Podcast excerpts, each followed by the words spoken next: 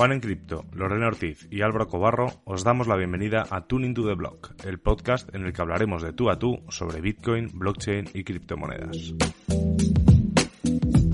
Cada lunes discutiremos las noticias más interesantes de la semana y compartiremos nuestras opiniones sobre los temas más controvertidos. Además, Todas las semanas tendremos invitados especiales con los que podremos conversar, debatir y lo más importante, aprender de los temas que levantan interés en esta industria de las criptomonedas.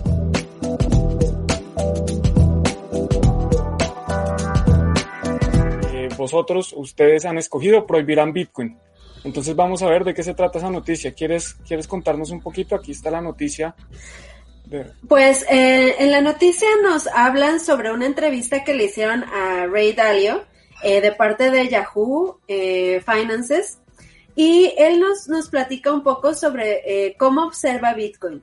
Él dice que Bitcoin no lo, no lo considera un, un activo para invertir, algo, algo que sea confiable para él desde su punto de vista de, inversionista, ya que él considera que eh, los gobiernos llegará un momento en que si Bitcoin eh, tiene mucho mm, éxito, lo van a prohibir, ¿no? Entonces, eh, yo en algún momento había leído un artículo justamente que escribió Loisa sobre qué va a pasar cuando Bitcoin nos lo decomisen como pasó con, con el oro, ¿no? O sea, qué va a suceder cuando los gobiernos quieran tomar poder, posesión de este, ¿no?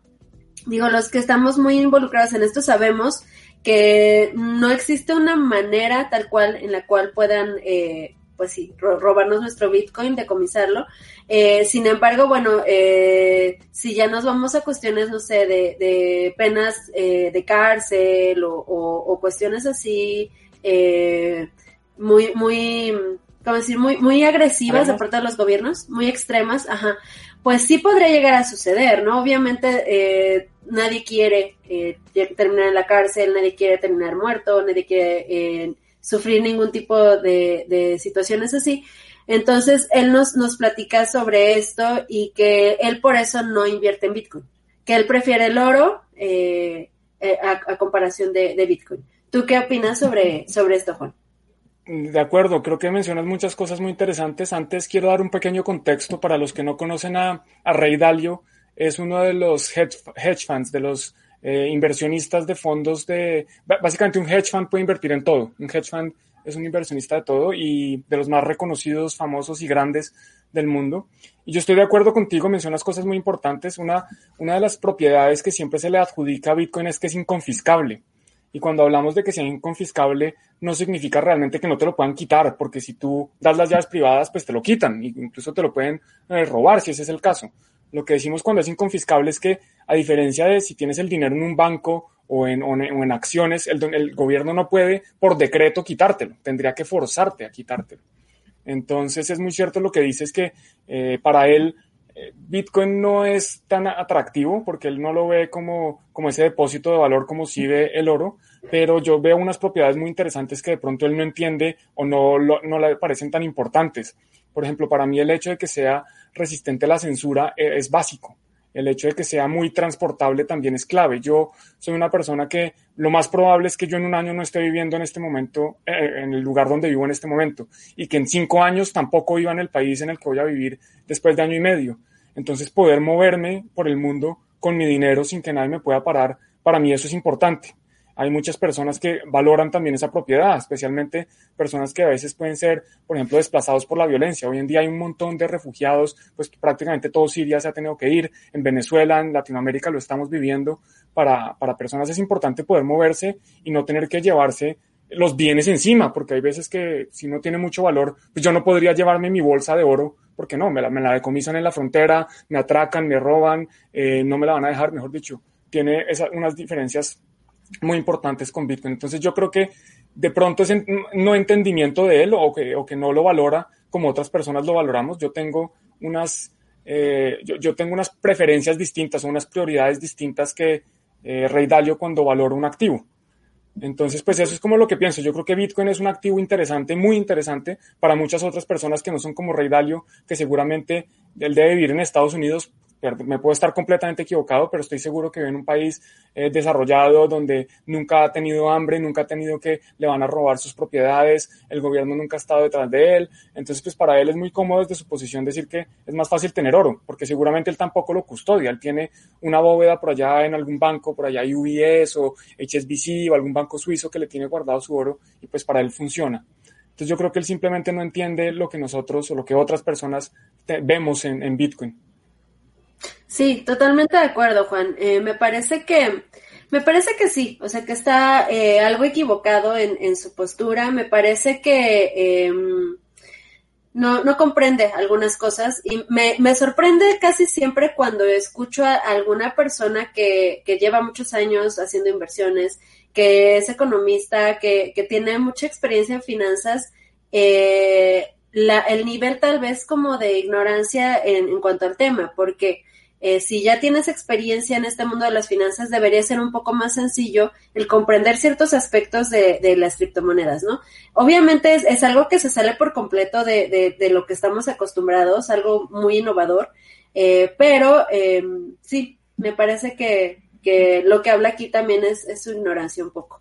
Eh, sin embargo, creo que sí tiene razón eh, respecto a que los gobiernos, y así lo, lo dijo, van a sacar uñas y dientes para eh, pelear por el poder financiero, ¿no? Porque eso es lo que nos está dando Bitcoin, esta libertad, esta capacidad y esta, este poder de ser autónomos.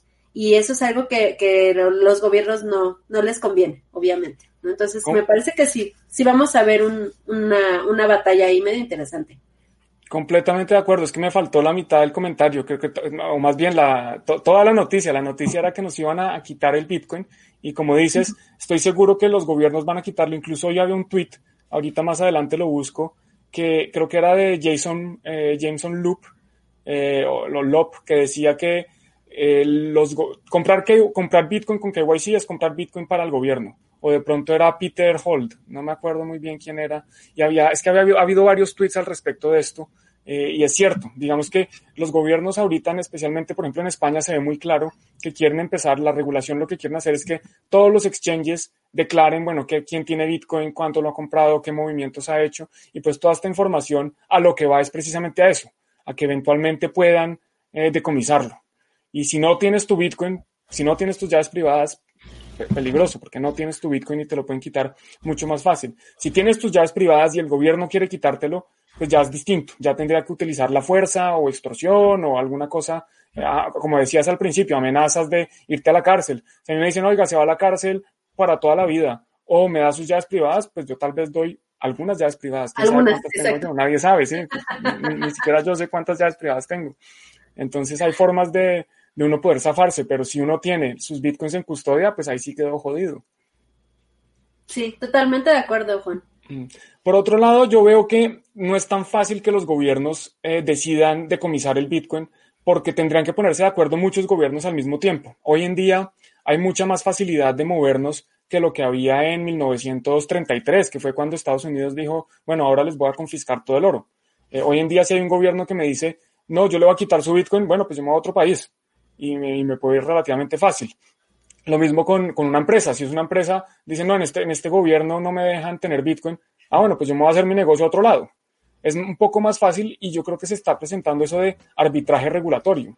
Lo que significa es que la regulación dos veces más favorable, pues yo me voy a esa regulación. Y el país que tenga regulación más desfavorable o menos favorable para las criptomonedas, pues va a dejar pasar una oportunidad muy grande, porque los inversionistas, el talento, eh, el dinero, todo esto pues se va a ir a países donde sean, donde tengan una regulación más favorable.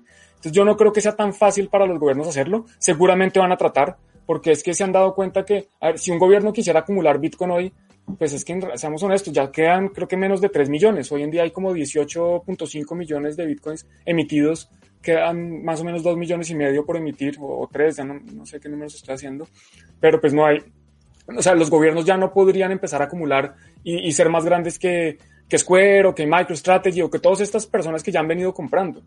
Entonces va a ser difícil y van a tratar de quitarte tu Bitcoin. Entonces eso sí hay que tener mucho cuidado. Sí, así es. Pero pues bueno, la libertad que nos da Bitcoin, es muy grande y, va a ser muy difícil que nos la quiten, honestamente. De acuerdo, y tenemos que luchar por esa libertad y tener nuestros propios Bitcoin, tener custodia de los Bitcoins. Es que en serio no hay, no hay una cantidad de veces suficiente que uno pueda decir esto. Not your keys, not your coins.